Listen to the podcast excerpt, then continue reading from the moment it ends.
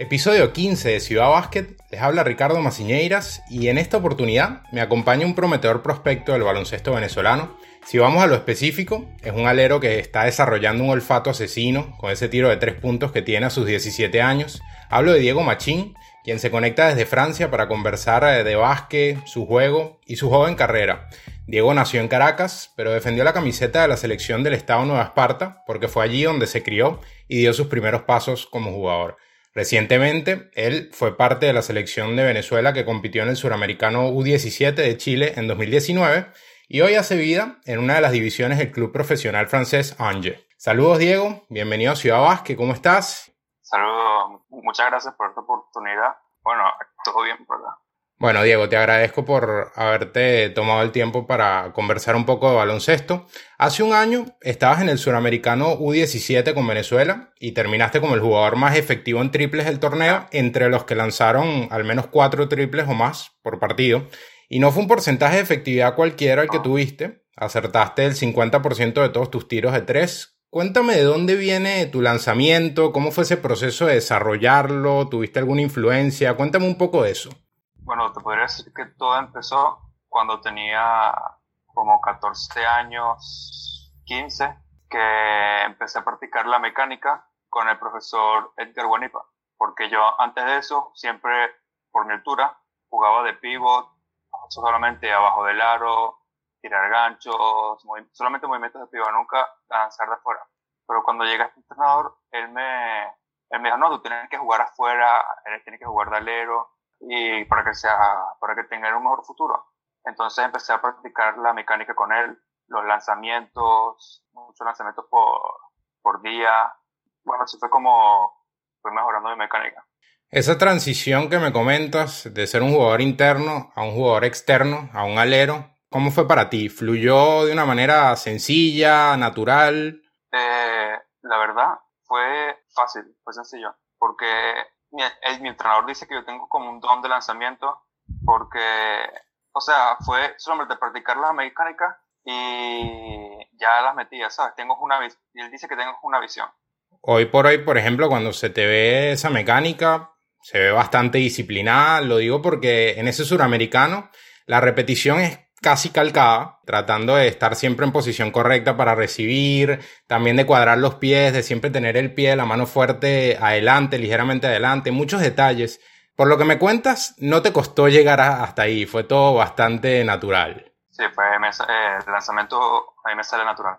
Y hoy por hoy estás 100% eh, satisfecho con la mecánica que tienes. Sí, te voy a decir que sí, pero me gustaría seguir mejorando un poco, por ejemplo, la velocidad porque si cada vez mejoro más la velocidad, lanzar más rápido, el defensor tiene menos tiempo de taponear y de llegar. Y también el rango de, lanzamiento de la distancia, para poder cada vez lanzar un poco más lejos. Claro, porque me imagino que cuando ves baloncesto moderno un poco, ves ese rango y es una locura, ¿no? Sí. Más allá de las prácticas grupales con tu equipo, el Ange, ¿Cómo son tus sesiones de lanzamiento? ¿Qué tanto lanzas por, por sesión, por día? Cuéntame un poco de esa rutina. Bueno, la verdad es que no tengo una rutina muy, muy específica porque es, por ejemplo, llego a los entrenamientos, eh, agarro un balón, me pongo a practicar la mecánica, lanzo algunos como unos 100 balones antes del partido, de, de la práctica, del entrenamiento, y después del entrenamiento también me quedo lanzando un tiempo más. Pero en vacaciones, eh, durante el verano, sí practiqué muchos lanzamientos, como con una máquina de lanzamiento, de tiro, practicaba algunos 800 tiros por día. Bien, un montón. Mostrabas eh, en ese suramericano U17 que mencionaba lo bien que se te da posicionarte para recibir y lanzar el catch and shoot, sea después de hacer una cortina o sencillamente esperando en el perímetro. Pero ahora te pregunto por curiosidad, ¿qué le quieres añadir a ese triple, además de lo que me comentas de la rapidez? Quizás lanzarlo desde el drible, eh, salir de la cortina y lanzarlo en movimiento. ¿Cómo estás manejando eso, por ejemplo? Bueno, una de las primeras cosas que me gustaría mejorar sería practicar el step back, que es el movimiento famoso que hace eh, Luka Doncic. Sí. Que es, por ejemplo, das el drible y después saltas hacia atrás con un ligero paso y tiras. Es la clase de cosas en las que estás trabajando además, ¿no? Sí. Diego, lo mental, puede pasar que el lanzador se bloquee mentalmente cuando está teniendo una mala noche, eh, dude si lanzar un triple más, aunque sea su tiro. ¿Cómo vas lidiando con esa parte mental del juego eh, cuando, por ejemplo, no te están saliendo las cosas, no te está, no están cayendo los triples, por ejemplo? ¿Cómo vas lidiando con eso? Eh, bueno, eso me ha pasado ya muchas veces. lo que hago, por ejemplo, si tengo una noche efectiva, es fácil porque ya lanzo sin pensarla y y la pelota casi que un 80% va a entrar porque tengo ya la confianza. Pero cuando no es, tengo una noche como muy seguro que ya he fallado muchos tiros, eh, digo que si me entra la, la, duda en si lanzar, pasarla o atacar. Pero lo que puedo hacer a veces es que si estoy solo, doy un drible y lanzo eh, un poco más adelante para poder agarrar distancia. Y así, si la meto, voy agarrando un poco de confianza hasta que después meta ya un triple ahí ya recupero la confianza, la confianza al instante. Bueno, para mí es apenas entre el primero, ya la confianza viene rápidamente sola. Claro. Diego, en un principio pasó que tenías esto que me comentabas, eh, buena estatura, te estaban desarrollando en el puesto de pivot, después hiciste la transición, después se da tu al exterior, en gran parte eh, gracias a las gestiones de Kevin Shepmans, Probaste en varios equipos o academias antes de pasar a formar parte del Ange. Algunos fueron el Burgan-Bress, Nancy, Asbel, Torrejón Básquet de España y Tenerife también de España. ¿Por qué terminó siendo el Ange el equipo para ti? Porque el último equipo con el que estuve probando fue el Iberostar Tenerife. Sí. Y justamente cuando estuve en esas épocas, mi familia iba a venir justamente para Francia en ese tiempo. Entonces decidimos que lo mejor sería venir a jugar aquí para poder ir adaptándome al ritmo del baloncesto europeo, que es muy diferente al venezolano, y la intensidad de todo. Cuando dices esa diferencia, ¿en qué te impactó más la distancia entre un baloncesto y otro? Eh, lo físico, lo físico. Porque ya en Venezuela yo soy un, un, tipo grande, entre comillas, y aquí soy un altura promedio, ¿sabes? A los dos metros aquí es un alero. En cambio, ya en Venezuela a los dos metros puedes jugar de pivot. En cambio, aquí me enfrento contra, contra chamos de 2'10, 2'15, que tienen ya un físico de jugador, un físico impresionante. Eh, son una de las cosas que más me impactó. Y la intensidad, sobre todo defensiva. Ahora que hablas del tema del físico, pasa mucho que con los jugadores de, tu biotipo, de tus características, siempre tienen o siempre se les cruza el reto de sumar masa muscular, que es algo complicado, que requiere disciplina. ¿Cómo vas llevando esa parte? La verdad, yo nunca he tenido problemas para poder agarrar masa muscular, pero a mí en lo general no me gusta mucho eh, agarrar mucha masa muscular porque me pongo mucho más lento. Entonces me gusta eh, como llevar la velocidad con la masa muscular al, mismo tiempo. Claro. Porque si agarro mucha masa muscular eh, a la velocidad me va poniendo muy lento. Entonces, me podría también, pienso que me podría afectar la mecánica. Y en tu equipo, por ejemplo, ¿qué te dicen con respecto a eso? ¿Lo van llevando de la manera en la que estás o te piden un poco más de, físico? No, lo van llevando de la manera que estoy. Entre estos equipos en los que habías probado está el Asbel, un equipo importante dentro de Francia, con una infraestructura eh, bastante interesante, Tony Parker y por allí eh, involucrado. ¿Cómo fue para ti probar con un equipo de esa magnitud? Eh, fue muy, es, es, impresionante porque solamente fue llegar al estadio y es un estadio, no sé, gigante y de ahí, bueno, el nivel eh, muy alto. Me imagino que también poco a poco en cada uno de esos clubes pudiste ir sumando recomendaciones o cosas que te dijeron si tienes que tomar todos los consejos o comentarios que te hicieron los entrenadores en todo este proceso de probar por varios equipos, ¿qué tomas? ¿Con qué te quedaste para ir trabajando en tu juego? Eh, te diría el físico, es como que lo que más, más me pedían, y defensa también, la defensa. ¿Defensa a nivel compromiso o defensa a nivel velocidad? ¿En qué sentido? A nivel, o sea, a nivel colectivo, estoy bien, porque sé hacer las ayudas, sé cuándo salir y eso. Bien. Eh, sobre todo eh, a nivel individual. Claro, en el, en el match uno contra uno, un poco de eso. Y sobre todo defendiendo a jugadores con menor estatura que yo. Claro, cuando haces quizás algún switch defensivo y te toca algo un poco más rápido, ¿no? En medio de ese proceso también tuviste la oportunidad de probar en Slug Nancy, que fue uno de los que mencionamos. Eh, en parte ayudó en esa gestión el venezolano John Cox, uno de los jugadores que estuvo en ese popular equipo que logró el campeonato en México en 2015, el FIO Américas. Cuéntame un poco cómo fue para ti conocerlo, eh, compartir con él. Entiendo que incluso te pudieron entrenar juntos. Bueno, apenas llegué a Nancy, eh, Cox llegaba el mismo día que yo. Entonces yo llegué, fui en las instalaciones, me cambié y eso. Y justo esa misma noche llegaba Cox de Estados Unidos. Y, la verdad es que para mí fue como, o sea, es que es como un ídolo para mí porque yo siempre lo veía los partidos de él en la selección, siempre lo lo he admirado y conocerlo fue una experiencia muy bonita. Eh, entrené con él, sí. Eh, ante el entrenamiento, sí, me puse a lanzar con él, hablamos un poco. Y sí, la verdad es que me gustó mucho esa experiencia, cuando pude conocerlo. Vienes de jugar el campeonato nacional Elite Sub-18 o U-18 en Francia. ¿Cómo fue esa experiencia para ti, Diego? Eh, fue una experiencia muy, muy fuerte, porque era mi primera vez jugando un campeonato, una liga a nivel internacional, porque venía a jugar en, en ligas en Nueva Esparta, que no son nada comparados a un nivel un país como baloncésticamente hablando Francia. Y al principio me costó un poquito adaptarme, pero lo llevé bien. Ese torneo es parte de una estructura gigante que tiene el baloncesto formativo en Francia. ¿Qué te ha parecido hasta ahora esa estructura eh, y precisamente pensando en quizás a ti como jugador, que fuiste un jugador de menores en Venezuela, eh, ¿qué, te parece y, cómo podríamos trasladar eso, o al menos una parte de eso, a Venezuela? La estructura del básquet en Francia es demasiado, es impresionante. Hay millones de categorías, millones de torneos, es...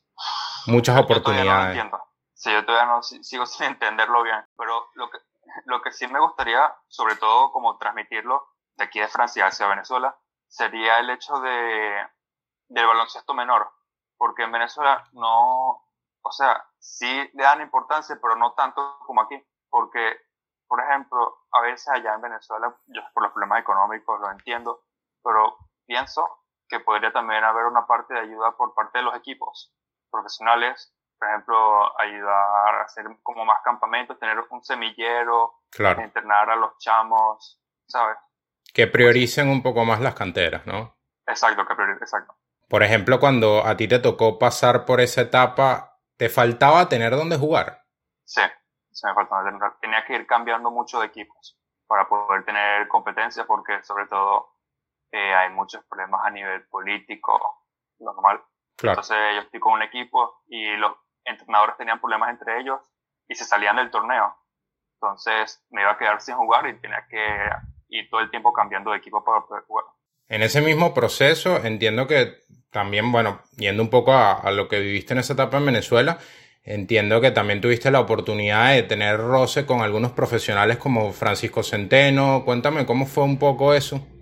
Eh, bueno, yo conocí a Centeno porque él entrenaba justamente con... Con Guayqueríes. Sí, bueno, Margarita, claro. Pero con el entrenador que, con el que yo entrenaba. Entonces lo conocí y fui a jugar con él. Entonces él me, él me decía con otro chamo que también, un compañero mío de la selección, Santiago Monroy, que íbamos con él a, entrenar en el gimnasio de la Asunción, practicábamos movimientos, lanzamientos, cosas así. Bien. Ahora en Francia que, digamos, sigues avanzando, subes de categoría, eh, poco a poco vas eh, cambiando un poco el tipo de roce que vas teniendo. Me comentabas fuera de la entrevista que ahora eres parte del equipo R2, regional masculino R2, y también a la par vas a estar participando en el equipo nacional masculino 3 de Francia, que sería, para poner en contexto, como una quinta división de la escala del baloncesto en Francia. ¿Cómo te van manejando internamente en el equipo? ¿Cómo te van administrando entre estas dos categorías? Bueno, las dos categorías entrenan juntos porque son, bueno, entrenan por ejemplo los lunes, miércoles y viernes, eh, entrena el equipo Nacional 3, el Nacional Masculino 3, y los martes y jueves entrena el equipo Regional 2. Pero en realidad entrenan algunos jugadores, somos creo que tres que entrenamos con el, también con el Nacional 3, que somos como la reserva, algo así, del equipo Nacional 3. ¿Y cómo te proyectan internamente, por ejemplo, cuando hablas con tus entrenadores? Eh, ¿Qué proyección te dan? Te dicen, mira, te veo dentro de tanto tiempo haciendo X cosa, por no poner alguna en específica. ¿Te dan alguna proyección? Pues no, no me dan alguna proyección. De momento no. No. Y en lo personal, Diego, ¿cuál es tu meta? ¿Mantenerte en Francia, ir escalando hasta llegar al primer equipo del Ange o te ves fuera de Francia, quizás estudiando en Estados Unidos? ¿Qué, qué te gustaría? Me gustaría eh, seguir escalando, obviamente, aquí en Francia hasta que me gradúe. Y, también, y una de las cosas que sí me gustaría es tener la oportunidad de hacer un circuito en SWA en Estados Unidos, poder jugar allá, ¿sabes? Y después, el siguiente paso sería ya pasar a profesional. 100% tienes en la mente ser jugador profesional. Sí, es mi objetivo. De seguro sueñas con seguir representando a Venezuela, como ya lo hiciste en el Suramericano U17. ¿Qué balance haces de esa experiencia, más allá de lo que ya hablamos de algunos números que dejaste bastante interesantes? ¿Qué balance haces de, esa experiencia que tuviste? Fue una experiencia que me gustó mucho, porque era la primera vez que jugaba con... Era un sueño para mí jugar con la selección de Venezuela, representarla. Claro. Y estoy satisfecho eh, por mí mismo, pero colectivamente me hubiera gustado pasar, o sea, poder clasificar. Y un podio quizás, ¿no? Me imagino. Sí. ¿Qué te pareció en general esa calidad de talento que tiene esa generación de la que eres parte? Bueno, me parece que es una, una camada muy, muy interesante para tener en los próximos, tener vista en los próximos años, eh, porque si te fijas ya de esa camada hasta Andrés Marrero está afuera, sí. eh, Monroy ya va a salir becado por la Universidad de México, Baker Barrios está en España, o sea, es una generación muy particular, me gusta mucho. A ver, te voy a, te, te voy a comprometer. ¿Quién o quiénes te sorprendieron más de ese grupo? Eh, que la verdad es que no conocía a ninguno. Solamente conocía, conocía a Monroy. Pero uno que sí me sorprendió mucho fue Betancourt. ¿Por qué? Porque ya sabía que Marrero. Eh, porque, o sea, pensé que iba a ser un piloto, o sea, un piloto, no sé, como tipo eh, Guillén, un lanzador, pero y es casi que todo lo contrario, es casi que todo lo contrario. Mucho físico, eh, ¿no? Ataca, tiene una sí, mucho físico, una velocidad para atacar. Eh, es uno de los que más me sorprendió.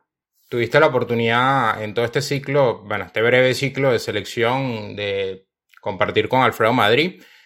¿Quedaron con algún tipo de, de relación? Eh, ¿Cómo te llevaste con él? Bueno, con Alfredo Madrid la verdad es que me llevé muy bien, diría yo. todavía tengo contacto con él a veces le he, le he escrito felicitándolo de su cumpleaños, de, feliz año, feliz Navidad. Y la verdad es que eh, podría decir que tuve el honor de ser entrenado por el Pro Madrid. Eh, se nota que tiene nivel de entrenador. ¿Y para tu juego? Después de todo este proceso y pensando en lo que viene para ti, ¿qué te recomendó él personalmente? Porque de seguro vas agarrando un poco, o sea, mientras más opiniones o consejos puedas recibir de gente calificada, eh, de seguro te suma un montón. ¿Qué te dejó él personalmente para tu futuro, para que mejores, para que trabajes? Eh, seguir mejorando, seguir mejorando físicamente y seguir añadiéndole cosas a mi juego. Ahora, viendo que te estás formando como un lanzador eh, con muy buena efectividad, ¿te ilusiona pensar o digamos imaginarte en ese escenario en el que llegas y eres un triplero consolidado en la selección nacional? me encantaría llegar a, por ejemplo, llegar a jugar un mundial, o sea, estar con la selección y, y diga, no, el triplero machín. Sería una meta para mí, ¿sabes? Por allí, leyendo un poco un perfil que, un perfil breve que te había hecho tu equipo, Lange, comentabas mucho la admiración que tienes por Luka Doncic que lo vienes viendo no solo ahorita que explotó en la NBA, sino que lo vienes viendo desde que está en el Real Madrid, que ya era una sensación en Europa y obviamente ya es una sensación en los Estados Unidos. ¿Qué te gusta de Luka Doncic, Diego? Su forma de juego. Diría que sobre todo su forma de juego. Eh, porque no es un jugador, o sea, obviamente tiene un buen físico, pero no es un jugador, por ejemplo, ante Tocumpo o LeBron, que juegan 100% físico, sino un jugador como más mental, sino con más calidad de juego.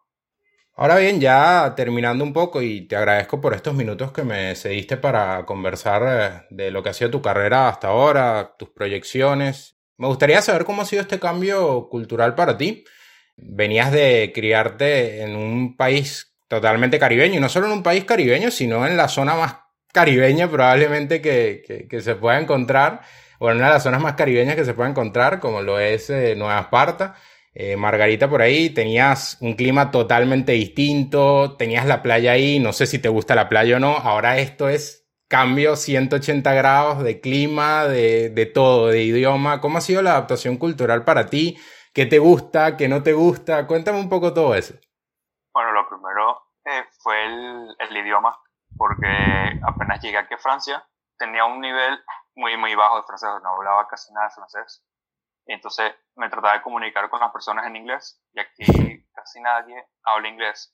Entonces, eso fue una de las primeras cosas más difíciles que me costó. Y después viene siendo el clima, el frío. Y aquí, por ejemplo, estás, hay un sol, un sol, un sol, y hace calor y después a los cinco minutos empieza a llover, como un, un tornado. Y después a los cinco minutos vuelve a salir el sol como si nada. y también sobre todo extraño las playas en Margarita, porque las playas aquí son muy frías. Otro mundo totalmente. ¿Eras mucho de, eras mucho de, ir a la playa? Eh, ¿Trotabas en la playa? ¿Tenías algún tipo de vínculo eh, deportivo con la playa? Eh, bueno, sí. a veces antes de irme, casi que iba con mi papá todos los días a la playa para y hacíamos ejercicios en la playa. Entonces sí, sí tenía un buen vínculo con la playa. Ahora que mencionaste eh, a tu padre, bueno, a tu madre, entiendo que tu doble nacionalidad viene por parte de tu madre, ¿no? La nacionalidad francesa. Sí, viene por parte de mi madre. ¿Y ella sí manejaba, sí maneja el, idioma? O, tampoco, digamos, no tenías como apoyarte tampoco por ahí? Tampoco, tampoco, porque el que sí habla francés es mi abuelo. Ah, él bien. sí nació aquí en Francia, entonces él sí, él sí habla perfecto francés. Y esa relación con tus padres, por ejemplo, me comentas que tenías la oportunidad eh, de salir a trotar con tu papá. Eh, ¿Tu papá le gusta el deporte? ¿Cómo es esa relación y cómo lleva el hecho de que tienes esa proyección de convertirte en atleta profesional? Pues la lleva muy bien porque él también jugaba básquet de pequeño, o sea, cuando echamos, no a nivel muy, muy alto, no como yo, pero siempre le gustaba el básquet. Entonces, si salgo a lanzar con él, vemos partidos de básquet juntos, pues sí lo llamo bien. Después de los juegos me, me recomienda cosas, me dice. También es, es papá coach. sí. Y por parte de tu madre, ¿cómo va llevando esa proyección de que quieres ser atleta profesional? Bueno, pues te diría que también lo lleva muy bien. Pues, además, como toda madre, ¿sabes? No sé si tú jugaste alguna vez algún deporte, se mete un punto y gritando, o sea, lo están viviendo, están viviendo tu etapa full también, ¿no? Sí. Bueno, Diego, no me queda más que agradecerte por haberte tomado el tiempo para conversar un rato de baloncesto. Te dejo los micrófonos abiertos para que te despidas. A ver, pues muchas gracias por esta oportunidad y un saludo a todos. Bueno, escuchaban a Diego Machín, jugador eh, recientemente de la selección U17 de Venezuela del suramericano de 2019 en Chile y también jugador de el Angers en Francia. Esto fue Ciudad Básquet.